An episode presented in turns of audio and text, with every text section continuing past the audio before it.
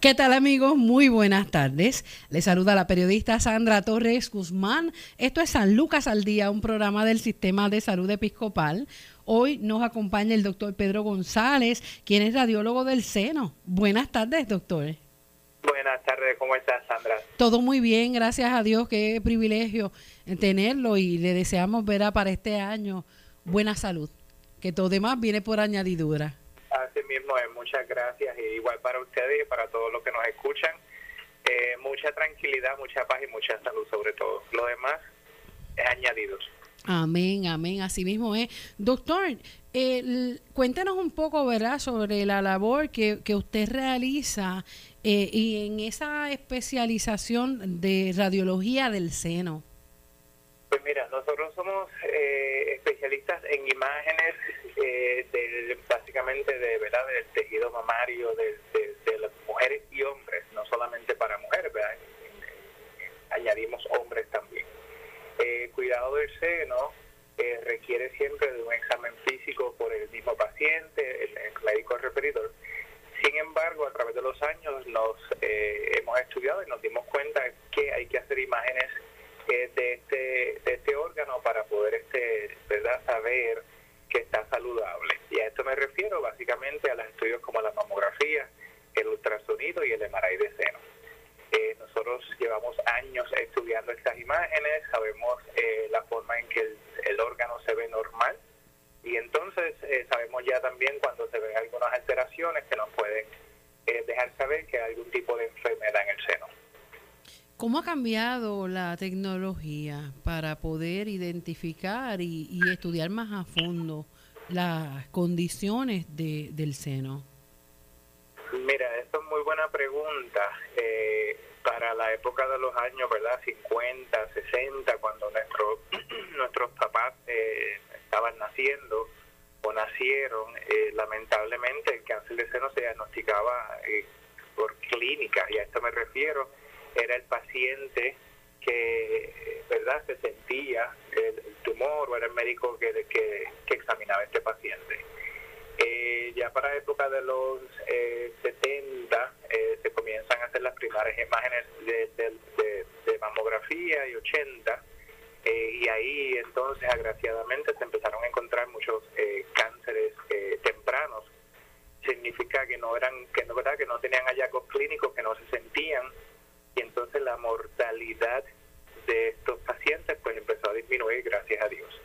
La mamografía inicialmente era una mamografía análoga, ¿verdad? Eh, que no tenía mucho contraste a través de los tiempos pues ya hoy día usamos una mamografía eh, eh, digital y ya llegó últimamente, hace unos cinco años, la mamografía tridimensional esta última pues un nuevo avance tecnológico todavía estamos luchando con los planes médicos para que la prueba para que la puedan para que la paguen a, su, a, los, pacientes pero pero entiendo que sí ya unos 5 o 10 años más estaremos ya en ese lado así que pasamos de no tener ninguna imagen hace 50 60 años atrás hoy día tener una mamografía tridimensional que me deja ver el tejido mamario por dentro, ¿verdad? Como si estuviera dentro del seno.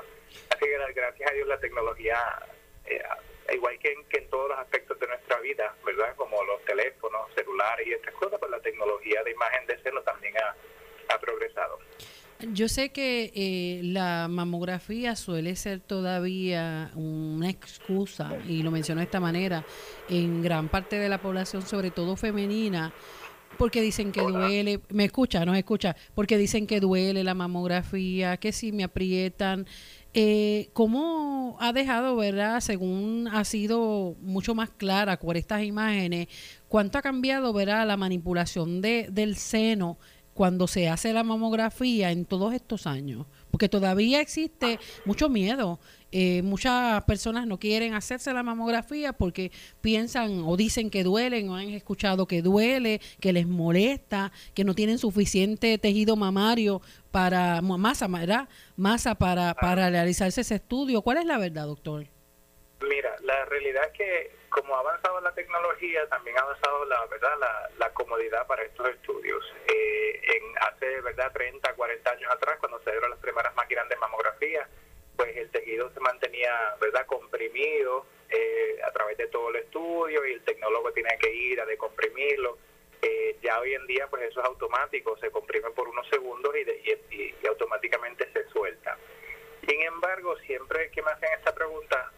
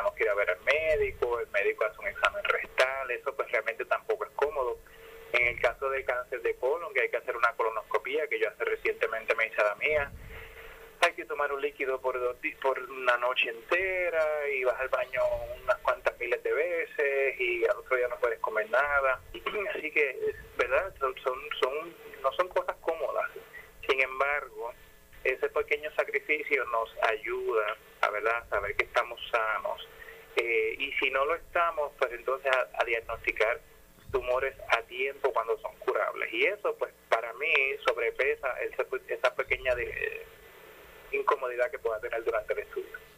Y de hecho, eh, muchas, la mayor parte de las mujeres no se realizan eh, el autoexamen y eso no es simplemente eh, acariciar por encima, buscar. Es precisamente lo que busca también la mamografía y estos estudios que son también invasivos, están buscando algo. Si no encuentran nada, perfecto, pero están buscando algo. Y para, para poder ¿verdad? lograr detectar eh, enfermedades, condiciones a tiempo, pues eh, hay que hay que buscar lo más posible. Claro, yo, verdad, eso también es muy buen punto. Siempre le digo a los pacientes, nosotros los seres humanos, y más con esta vida que tenemos hoy en día tan tan ajetreada siempre, eh, nos olvidamos un poquito de nosotros y yo yo también me culpo a mí mismo de eso, con tanta vida, con tanto trabajo, pues me olvido de mí. Sin embargo, la, Exotti, yo creo que esta la pandemia nos ha, nos ha puesto un poquito más nos ha detenido, ha puesto a pensar que estamos haciendo ¿verdad? Con, con nosotros mismos. Así que siempre les suelto a los pacientes, vamos a, vamos a estar, aunque tengamos trabajo, aunque tengamos hijos, aunque tengamos responsabilidades, eh, vamos a tomar unos momentos al día para cuidarnos. Y eso significa, en el caso de mujeres, ¿verdad? El, autoexamen del seno. Y, y a mí el nombre de autoexamen, me, me, yo trato de no utilizarlo, eh, ya no se está tratando de utilizar tanto como se trataba eh, como se utilizaba antes. En inglés hay un término eh, que, se, que se llama self-awareness, que significa más estar consciente del, del, del, yo, de mí mismo. ¿Y qué significa esto? Le digo a los pacientes, eh, yo, muchos pacientes me preguntan, que yo no sé hacer un examen. Y yo le digo, mira, el, el que fue a la escuela de medicina y aprendió a hacer un examen de, de seno, pues es el médico o es el, o es el, el asistente del médico el paciente no pasó por esa experiencia. Sin embargo, el, paciente sí conoce su cuerpo, ¿verdad? El paciente cuando está en la ducha eh, va a pasar va a pasar el jabón, pues es el mejor momento de conocer ese conocer el seno, cómo se siente normalmente y eso es algo que podemos hacer todos los días. Eh, cualquier cambio que haya, entonces ya eso es una indicación de buscar ayuda. Y que, que trato de decirle a los pacientes, mira, si no si no sabes lo que estás buscando, no importa, lo importante es que que aprendas a conocerte para cuando haya algún cambio, entonces es el momento de buscar ayuda. Sí, eso, es importantísimo. Eh, aún cuando te hagas la mamografía, ¿verdad? La mamografía la hicimos en un momento específico del año, eh, pero el resto del año contamos con los mismos pacientes para que, para que se examinen. Ahí le pregunto, eh, con todos estos avances, ¿ninguna otra prueba sustituye la mamografía regular porque entonces es como la prueba también de, de, del PSA, la sanguínea, no sustituye tampoco por el, el, el, el, examen rectal. Claro, el, hasta el, día de, hoy no ha salido ningún otro laboratorio o ningún otro estudio que sustituya la mamografía, eso es correcto.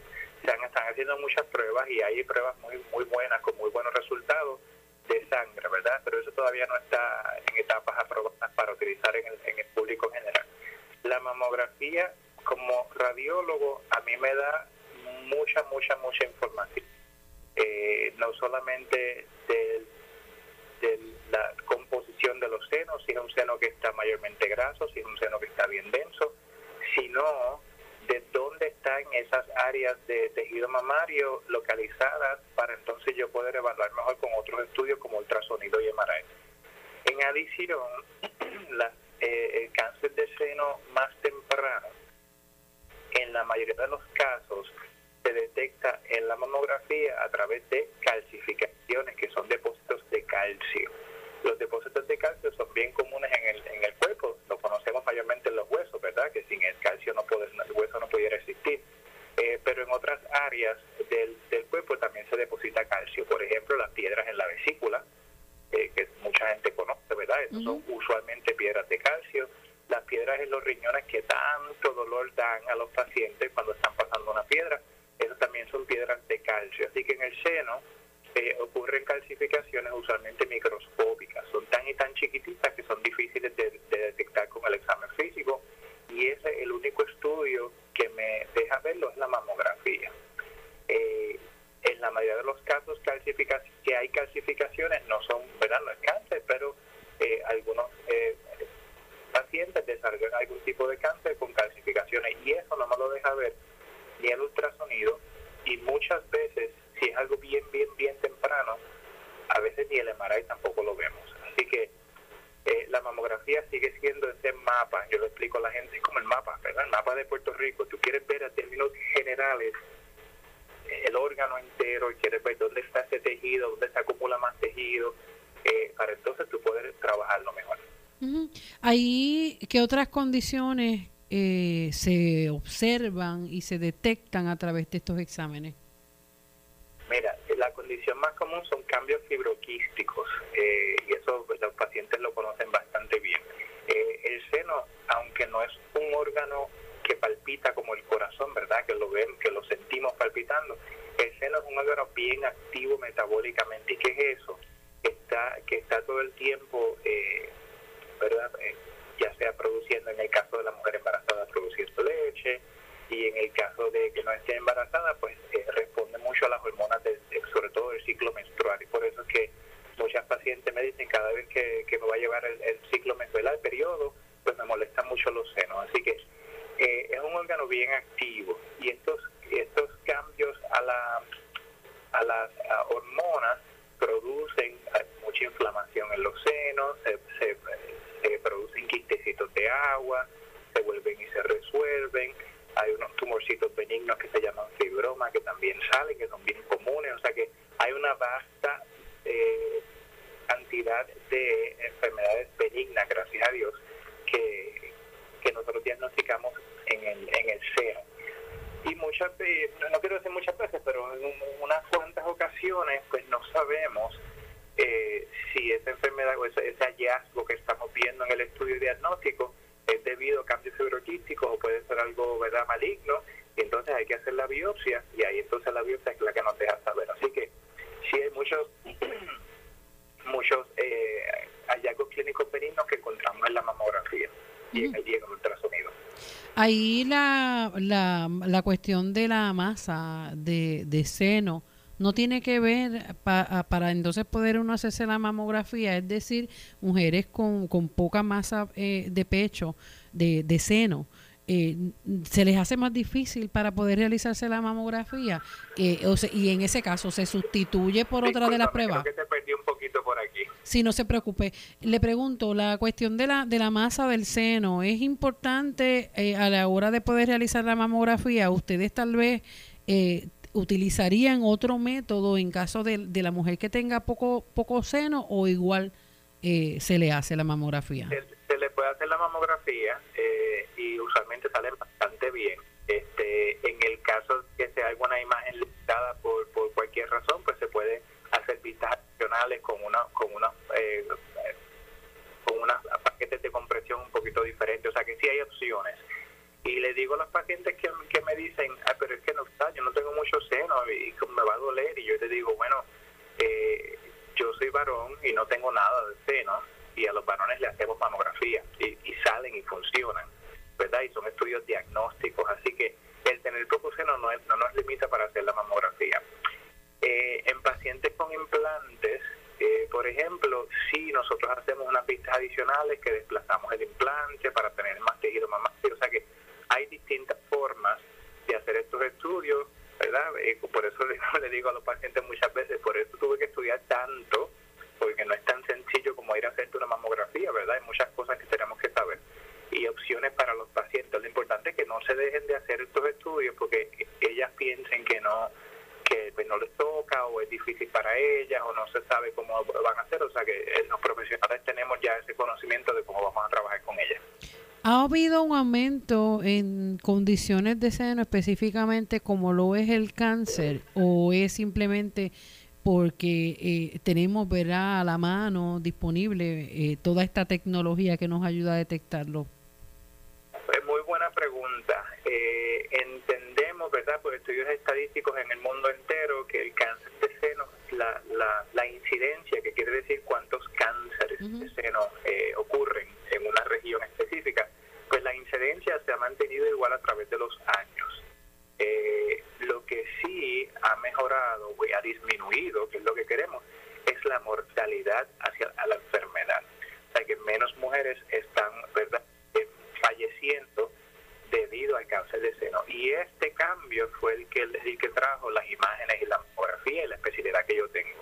Eh, lamentablemente todavía no tenemos una, una tecnología que me, que me prevenga, ¿verdad? Que yo pueda definitivamente decir, ah, estoy previniendo el cáncer de seno. Eh, sin embargo, estos estudios eh, lo que nos ayudan a, a, detectar cáncer de seno más temprano en etapas, etapas que son curables y estos pacientes se curan completamente de la enfermedad y pues no, ¿verdad? Las estadísticas de mortalidad entonces disminuyen. Así que la incidencia se ha mantenido igual, es una incidencia alta. Eh, por eso es que lo vemos por ahí tan común y hablamos tanto de él. Ah, se piensa que una, dos, una de cada ocho mujeres o dos de cada diez pues desarrollarán algún tipo de cáncer de seno, o sea que es una incidencia bien alta. ¿no? Yo lo veo en mi oficina eh, básicamente todas las semanas. Todas las semanas yo doy un diagnóstico eh, gracias a Dios, la mayoría de las veces me, me, place decirles que aunque te estoy dando una mala noticia, la buena noticia es que es curable porque lo encontramos a tiempo. Y, eso pues me, me, llena mucho. Mucha gente me pregunta cómo puedes lidiar con estas noticias todo el tiempo y yo lo, yo lo, lo, transformo en una noticia mala, la, la, trato de, llevar como una noticia buena. Gracias a Dios lo descubrimos porque esto, esta etapa usualmente es curable. Mi, señora madre, que en paz descanse, decía que todo, la mayor parte de las cosas a tiempo tienen remedio. Y así, mismo, así mismo es. El cáncer de seno, si se encuentra a tiempo, eh, la vasta mayoría de las veces es curable. Y digo esto que siempre hay, ¿verdad? Lamentablemente, un paciente que el cáncer es agresivo y pues esto nos hace difícil, pero pero esos son bien poquitos. La mayoría de los pacientes que yo diagnostico están, están tranquilas por ahí, están disfrutando su vida en pandemia en estos días, pero como todo, pero pero pero la mayoría de los pacientes que diagnosticamos eh, viven, viven y viven felices. Fue una experiencia de vida que, que nos tocó. El miedo a poder detectar o al miedo a cuando, cuando la mujer se palpa y ve algo extraño, eh, el miedo no hace desaparecer las cosas. Y esto es bien importante que, que usted verá como especialista también lo recalque porque le, eh, entonces a esto viene ¿Cuánto puede avanzar eh, una condición de cáncer que tal vez hace un año, dos años, pudiera haber sido una, un nodulito pequeño y ya eh, a estas alturas, cuando no se aguanta más, ya, eh, ya está? ¿De cómo usted ha visto en todo este tiempo, verdad? que se ha multiplicado y que ha crecido, ¿verdad? las células cancerosas en el seno. ¿Cuán rápido se propagan? Mira, eh, eh, hay diferentes cánceres, diferentes tipos de cánceres de seno. La mayoría de ellos crecen bastante bastante suave. Me, digo bastante suave porque por eso es que recomendamos mamografía una vez al año y no una vez al mes. La recomendamos una vez al año porque los tumores de seno usualmente tardan básicamente un año o hasta más en crecer y hacerse visibles en la mamografía. No todos, hay algunos que son bien agresivos y, crecen rápido, pero la mayoría no son así. Por eso es que nosotros recomendamos la mamografía una vez al año, porque entendemos que un año, eh, ¿verdad? Eh, un año es, suficiente para nosotros detectar esos, esos tumores. Sin embargo, todavía, lamentablemente, sigo viendo mi, en mi profesión eh, pacientes que llegan ya con etapas avanzadas de cáncer de seno. Y esto me refiero a tumores que ya están ulcerando hacia la piel, eh, ¿verdad? El seno que está básicamente completamente eh, cubierto por un tumor. Eh, y acá, ya está, a estas alturas, pues entonces están los ganglios linfáticos comprometidos y algunos de ellos ya tienen metástasis al cuerpo. mi trabajo como ser humano y como médico, el número uno es no juzgar, ¿verdad? Siempre hago, hago ese hincapié. Yo no estoy aquí para juzgar a nadie, yo estoy aquí para ayudar. Eh, y siempre le digo a las personas con quien hablo este tema, ¿verdad? No, juzguemos, vamos a ayudar.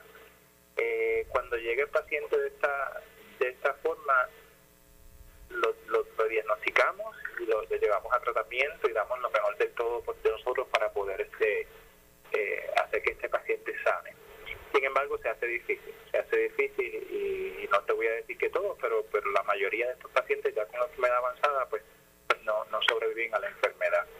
Siempre me pregunto si esto se hubiese diagnosticado a tiempo, eh, como, como dijiste, ¿verdad? Con un nodito pequeño, eh, probablemente el, el, el, final que estamos teniendo ahora, pues no, no hubiese sido el mismo, ¿verdad? Siempre me lo pregunto.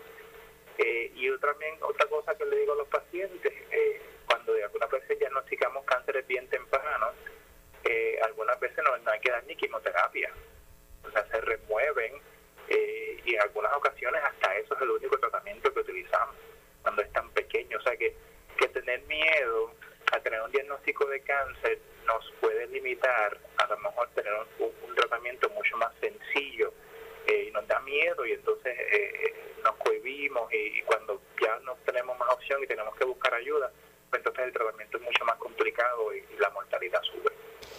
En esos, en esos hallazgos, eh, según su experiencia acá en, el sur, ¿qué grupo de, mujeres ahora mismo es el que está resultando con mayor eh, casos positivos o mayores hallazgos?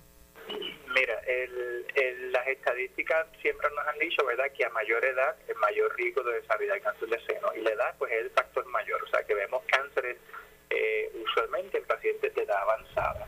Oh, eh, agraciadamente, esos cánceres usualmente tienden a ser que crecen, que crecen, perdón, crecen lento eh, y son usualmente fáciles de tratar a menos que el paciente tenga otras condiciones como enfermedad cardíaca y otras cosas, ¿verdad?, que, que limita la cirugía y esto, pero por lo general son cánceres eh, son cánceres comunes en la población mayor. Población mayor me refiero a más de 60 años. Eh, y, ¿verdad? y son tratables. Sin embargo, no podemos olvidar que, el cáncer sí ocurre en pacientes más jóvenes. Eh, yo he tenido el caso más reciente que tuve en paciente tiene 31 años de edad.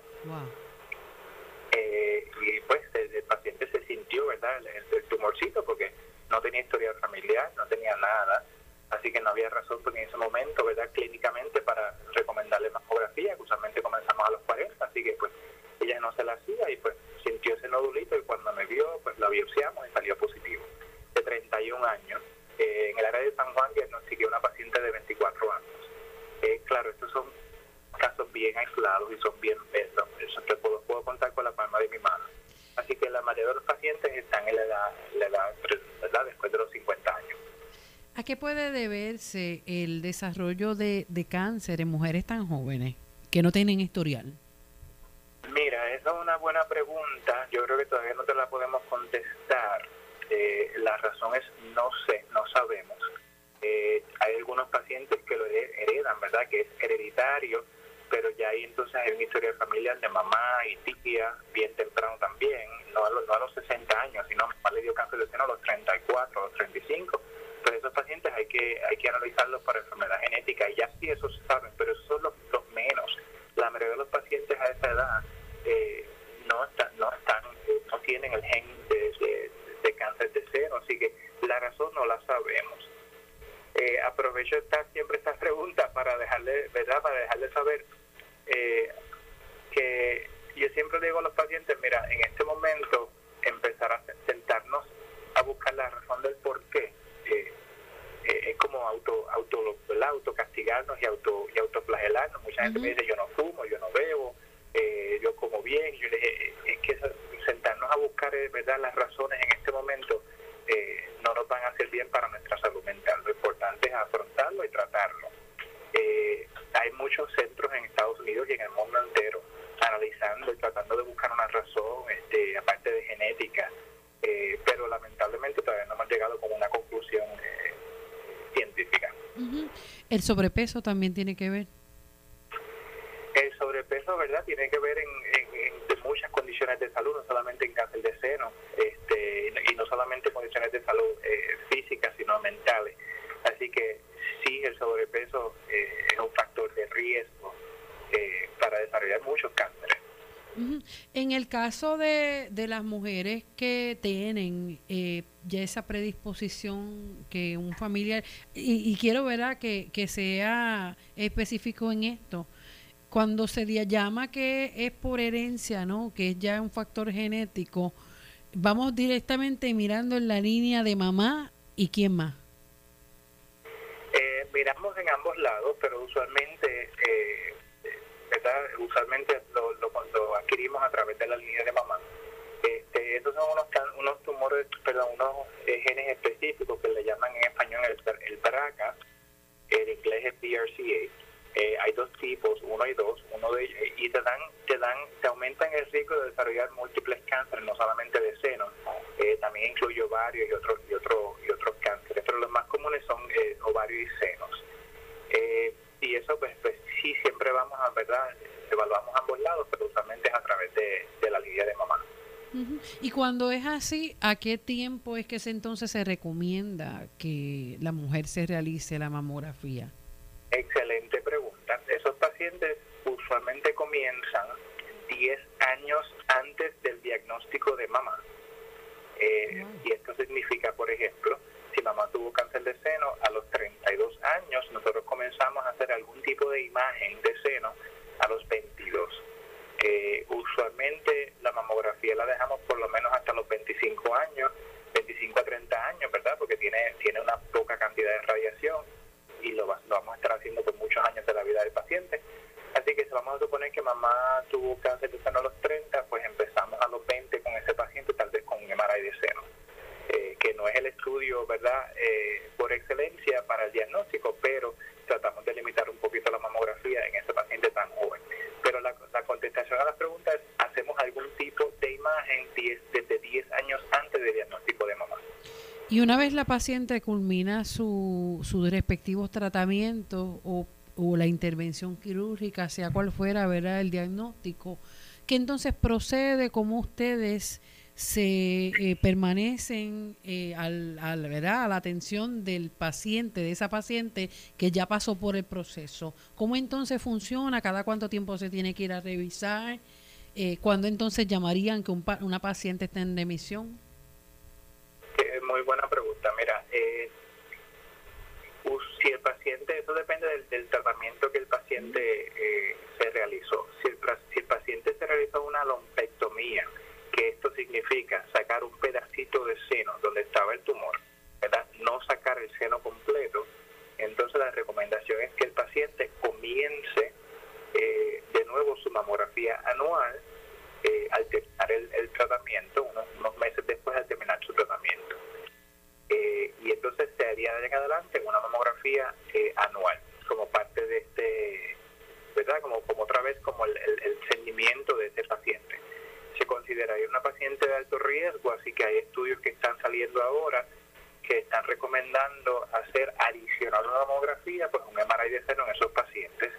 Hoy en día no se hace en todo el mundo, pero eh, esos estudios están ya saliendo recientemente, así que entiendo yo que esas van a ser las recomendaciones en el futuro. Hasta el día de hoy, mamografía, ¿verdad? Eh, y comienzan una vez al año después del diagnóstico.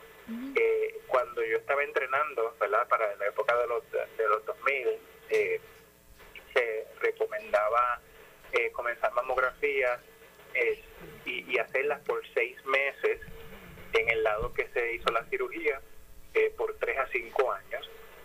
Sin embargo, nos dimos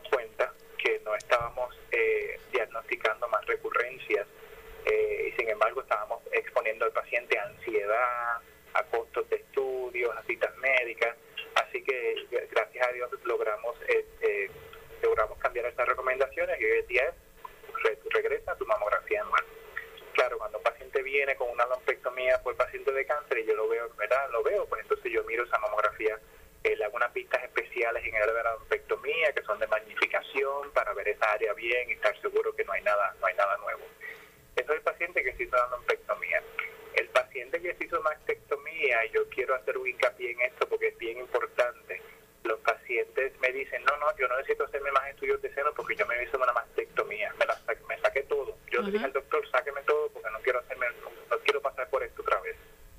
La contestación es que una mastectomía te disminuye el riesgo de recurrencia, pero no lo hace cero, ¿verdad? Eh, así que hay pacientes, lamentablemente, y estos son bien poquitos, no quiero tampoco asustar a nadie, pero pero hay una pequeña cantidad de pacientes que aun cuando se hace una, una mastectomía, eh, lamentablemente el tumor recurre. Y lo mismo, si se, si se diagnostica a tiempo, también verdad se puede tratar y la mayoría de esos pacientes vuelven y se curan de esa, de esa recurrencia. Y en esos pacientes por eso le digo, no, no, no es que no te tienes que hacer estudios, es que hacemos otro tipo de estudios, ya hacemos, hacemos ultrasonido, hacemos un MRI de seno, o sea que usualmente no hacemos mamografía, eh, porque ya no tenemos ese tejido que teníamos antes, pero sí hacemos algún, alguna imagen suplementaria, usualmente ultrasonido MRI, eh, con el propósito de que si va a haber alguna recurrencia la encontramos igualmente a tiempo, con el propósito de que sea también curable. En ese caso, cuando, yo, el, cuando el paciente se, se, se, considera en remisión, una vez nosotros eh, llevamos al paciente a sala de operaciones eh, y, el, y, el, cirujano remueve el tumor, para, para nosotros ya ese paciente eh, está curado, ¿verdad? Se, se, sacamos ese tumor del cuerpo y ya lo próximo que viene, eh, ya sea quimioterapia después de la cirugía o radiación, son eh, tratamientos que nosotros utilizamos para, para disminuir eh, la probabilidad de recurrencia en algunos pacientes, no en todos. Ok, yo he escuchado varias pacientes que han sido mastectomizadas que han rechazado la reconstrucción del seno precisamente ante la ante el temor de que pudiera surgir y no y no pueda ser detectado al reconstruir todo eso. Eso es un mito cuánto de verdad hay Mira, eh, eh eso es, no te puedo, una muy buena pregunta. Eh, la reconstrucción es algo bien eh, si nosotros hacemos estudios adecuados de, seguimiento, ya sea ultrasonido o MRI, no debe haber ninguna eh, razón para no hacerlo. Y esto significa que yo voy a poder detectar algún tipo de recurrencia, eh, ¿verdad?, temprana, sin, sin, sin mayores eh, riesgos para el paciente. Sin embargo, eh, pues yo siempre le digo al paciente, eh, aquí es que el que manda en tu vida eres tú. Uh -huh. eh, si te sientes más cómodo, te sientes más tranquila de esa forma, pues verdad hay una salud física pero pero también tenemos una salud mental que hay que, que hay que, que hay que trabajar y si y si para mí un paciente se siente más cómodo se siente más tranquila de esa forma pues yo yo eso lo tengo que respetar aunque no esté de acuerdo, lo tengo que respetar. Así que, pero científicamente no hay ninguna razón para no hacerlo. Eh, hoy en día lo, los planes médicos lo cubren las reconstrucciones, eh, así que todo eso ya está cubierto y es parte del tratamiento, ¿verdad? Poner un implante de seno no es algo solamente estético, ya es parte del tratamiento. Ese aspecto que usted ha mencionado, doctor, eh, es sumamente importante, la parte psicológica porque el cáncer de, de seno mayormente pues es, es, algo, cualquier diagnóstico de cáncer, ¿verdad? No, no es una noticia que, le agrade a, al paciente eh, ni a la familia, es una situación muy seria, pero en caso de, de cáncer de seno se ve como que atenta contra nuestra feminidad. Y es algo de verdad que he visto también casos en que las mujeres una vez han sido diagnosticadas y pasan por todo esto, han sido maltratadas psicológicamente por sus parejas, han sido abandonadas por sus parejas, las dejan solas en este proceso.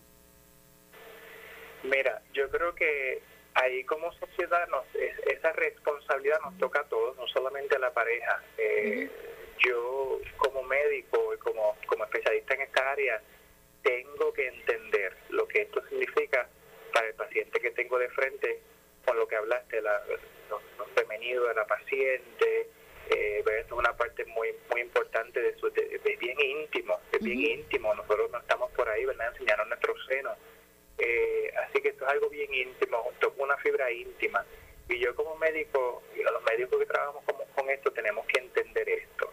Eh, cuando yo voy a examinar a un paciente, yo le pido permiso, eh, yo le explico lo que voy a estar haciendo antes de examinar al paciente. Cuando yo voy a hacer una biopsia, yo trato de hacer esta biopsia en un área, eh, ¿verdad? Que cuando el paciente eventualmente se ponga un escote o algo, pues no se vaya a ver ese, esa pequeña incisión.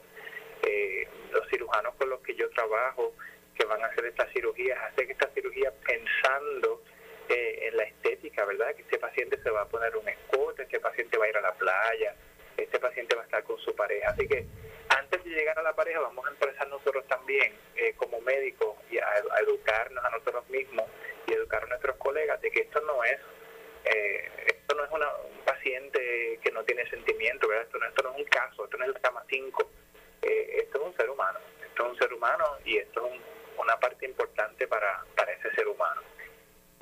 y ya cuando, ¿verdad? Porque yo, me hablaste de la pareja, yo lo entiendo y eso ya lo voy a tocar ya mismo, pero pero yo veo pacientes cuando llegan a mi oficina me dicen, ay, es que yo me sentí horrible cuando me hicieron esta cirugía, no me, no me explicaron nada, me quedó fea, no me... Y entonces, claro, siempre hay, siempre hay formas de arreglarlo, pero pero eh, más allá de la pareja, nosotros mismos como profesionales, yo creo que algunas veces eh, faltamos a, este, a esta, esta conciencia de tratar a los pacientes como, como son, como son seres humanos. En el caso de las parejas, eh, para mí es bien lamentable ver cuando, ¿verdad? cuando esto sucede el caso más eh, clásico, que no tiene que ver con seno, pero, pero es un cáncer, es el de Dayanara, ¿verdad? Que su pareja eh, decide romper con ella después de diagnóstico de melanoma. Eh, para mí es difícil entenderlo. Ahí ya, ya, ¿verdad? Tenemos que dar a otros profesionales como los psicólogos. A veces pienso, aunque suena duro, que si una persona pues, pues, pues, hace eso, pues probablemente era mejor que esa persona se fuera, ¿verdad? Porque el, el, el diagnóstico que estamos lo que estamos tratando, necesitamos paz interior, necesitamos tranquilidad. Este, esto es un tema que lo se puede debatir, ¿verdad? No quiere decir que tenga que yo tenga la razón, pero pero como ser humano entenderlo. Como médico trato de siempre hacer hincapié en que los médicos no somos omnipotentes, en el que nosotros estamos aquí para servir y no solamente servir eh, clínicamente y médicamente, sino ¿verdad? humanamente, de que pues, no me puedo olvidar que, que esto no es un seno, que esto es un paciente y este seno pertenece a un paciente y ese paciente es un ser humano.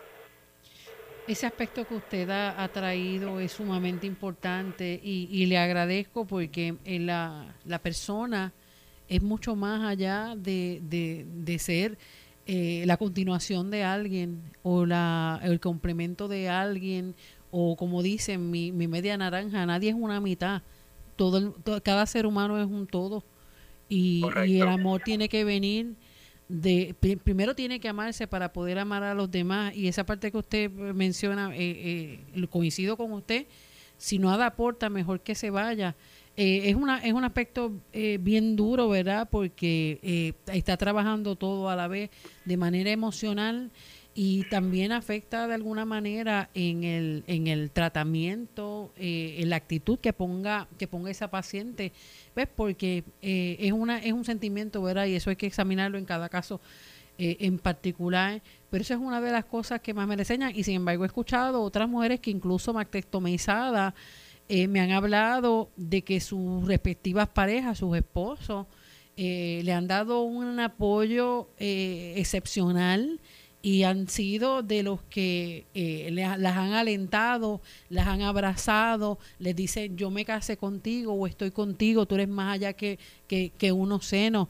tú eres un ser humano y la persona de la que me enamoré, he escuchado tantas historias distintas, pero según digo una cosa, unos que abandonan, hay otros que se convierten, ¿verdad?, en ese soporte, en ese apoyo, en todo el sentido de la palabra, de esa persona que toma eh, las riendas de la limpieza, del cuidado de, de, los niños, en lo que en lo que su esposa se repone, en lo que su esposa pasa por esto, eh, lo hay de todo.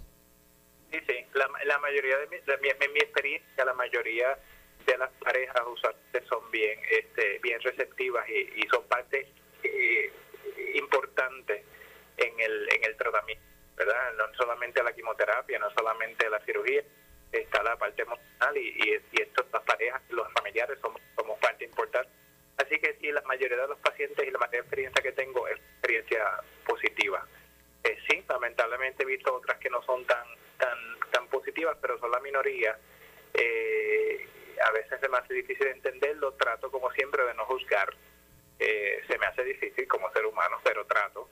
Eh, y, nada, lo que como hablamos, algunas veces pues si no, era mejor que mejor que sigas tu camino, porque yo tengo que amarme a mí mismo y, y, curarme, ¿verdad? Y estar sano yo. Y, y sobre todo también, no quería dejar esto afuera porque lo mencionó desde un principio, pero quería tocar como un tema también bien importante. Doctor, ¿cuánto es la prevalencia eh, de cáncer de, de mama en, en hombres?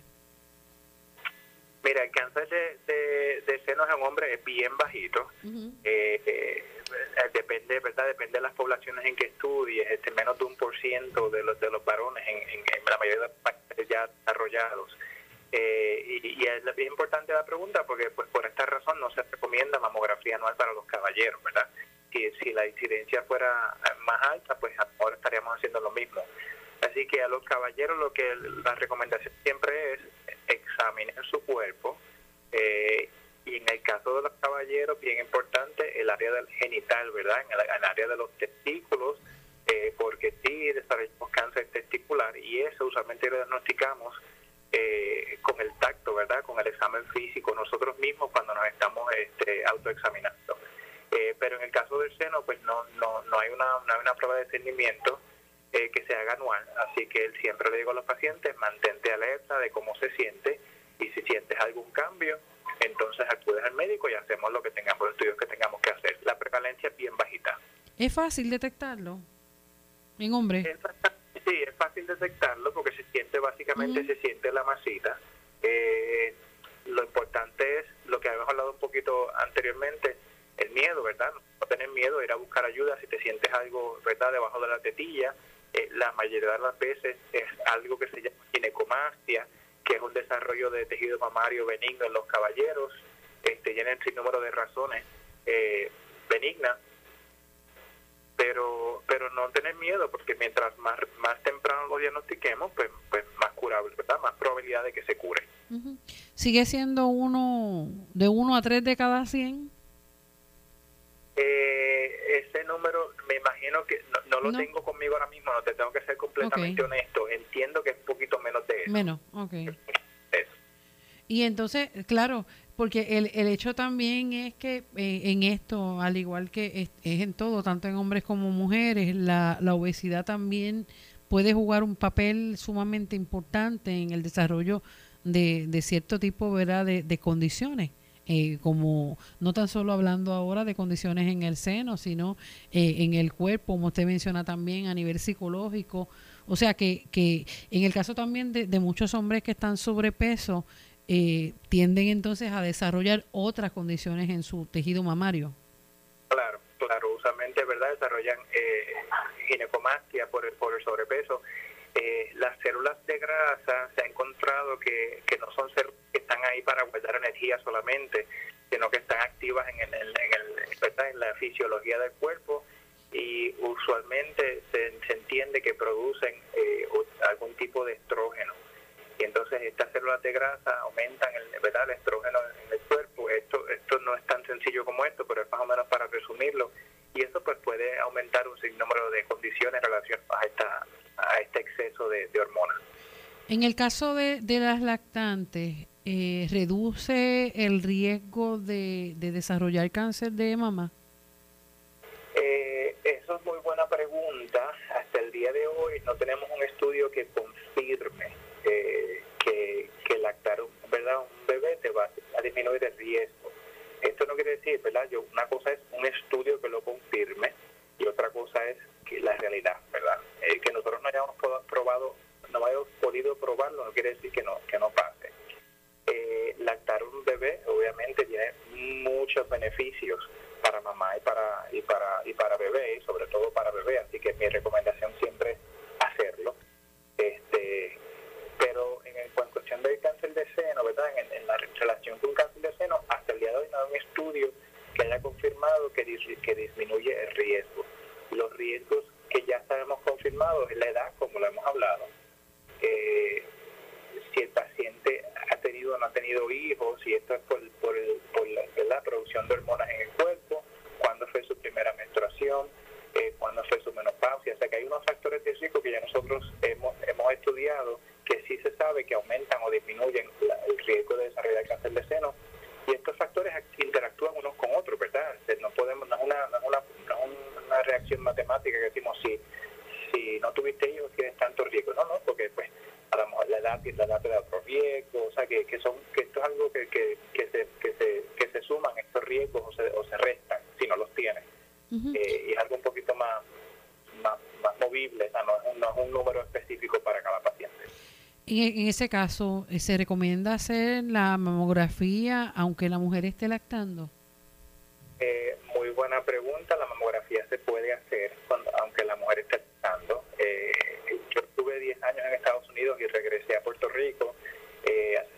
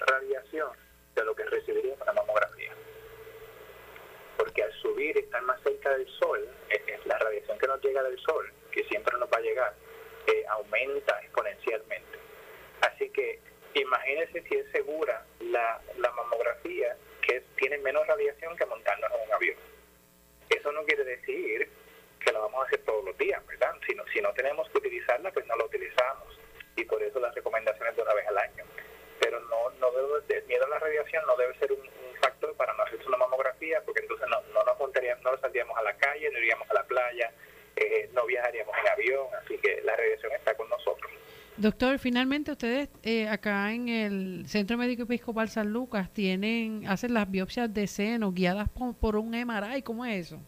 Nosotros hacemos, ¿verdad? El, como hablamos de imágenes, eh, tenemos la imagen de mamografía, tenemos ultrasonido, tenemos el MRI de seno. O sea que hay hallazgos a veces solamente se ven en un tipo de, de, de, de modalidad, ya sea por mamografía, ultrasonido o MRI que si ese hallazgo se ve por una sola modalidad, pues entonces eh, tenemos la, la, tecnología de poder biopsiar ese hallazgo a través de esa modalidad.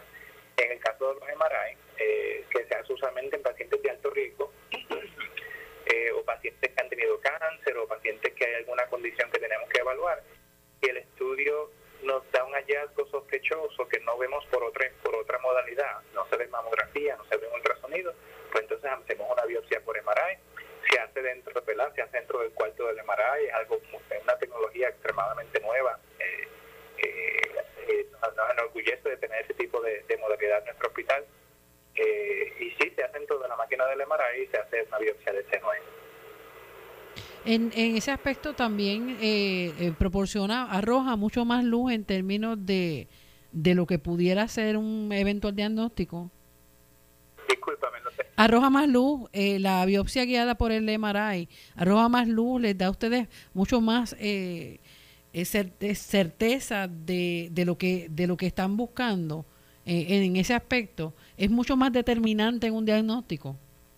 Lo que pasa es que lo hacemos usualmente, por ejemplo, si diagnosticamos con el seno, usualmente hacemos un MRI para evaluar cuánto se extiende ese tumor. Y a veces hemos encontrado eh, no solamente otros tumorcitos chiquititos, pero hemos encontrado lesiones precancerosas, ¿verdad? En el mismo seno o en el otro seno. Y esto lo que nos permite es que cuando el paciente vaya, vaya a ser llevado a, a cirugía, pues entonces removemos todas las áreas que sabemos que, que están que están envueltas por el tumor o que tienen células precancerosas con el propósito de que, de que el paciente vaya a cirugía una sola vez eh, y así poder ¿verdad? disminuir los riesgos de recurrencia. Eh, en pacientes de alto riesgo, algunas veces hacemos biopsia y yo he encontrado, hemos encontrado eh, cancercitos de seno bien, bien, bien, bien, bien pequeñitos eh, que no se vieron ni por la mamografía ni por el ultrasonido en pacientes de alto riesgo.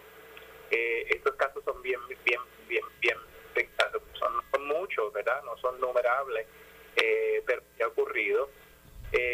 Sin embargo, no quiero que esto confunda al paciente que la mamografía es siempre el estudio que se va a hacer primero, antes que un MRI. Eh, y que hay algunos cancercitos, ¿verdad? Así es como se nos complica la vida a nosotros, que hay algunos tumorcitos en el que la mamografía muestra las calcificaciones y cuando lo hicimos el MRI no vimos ninguna correlación, el MRI salió negativo, o sea que no es un estudio mejor que el otro, ¿verdad? Hacemos mamografía y hacemos suplemento con eh, con el, ¿cómo te digo? Hacemos suplemento con el MRI. Doctor Pedro González, gracias por su tiempo las personas que, que estén interesadas en, en poder eh, adquirir y poder eh, recibir su servicio, ¿cómo, pues, de, ¿dónde deben llamar? Eh, ¿Se está haciendo por, por cita? ¿Cómo se está haciendo? Sí, nosotros tenemos nuestro departamento de imágenes de seno en el primer piso del Hospital San Lucas. lo pueden, ¿verdad? Pueden llamar al cuadro telefónico y se comunican con el, con el centro de imágenes y hacen la cita.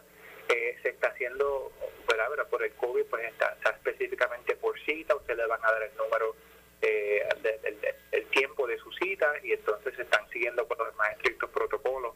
Este, ya la, el, el, no decir todo, pero la vasta mayoría de, enfermer, de personas de enfermería, tecnólogos, médicos estamos vacunados, así que eso pues, le puede dar un poquito más de tranquilidad de que por lo menos que las personas que estamos trabajando con ustedes ya tenemos las dos dosis de la vacuna.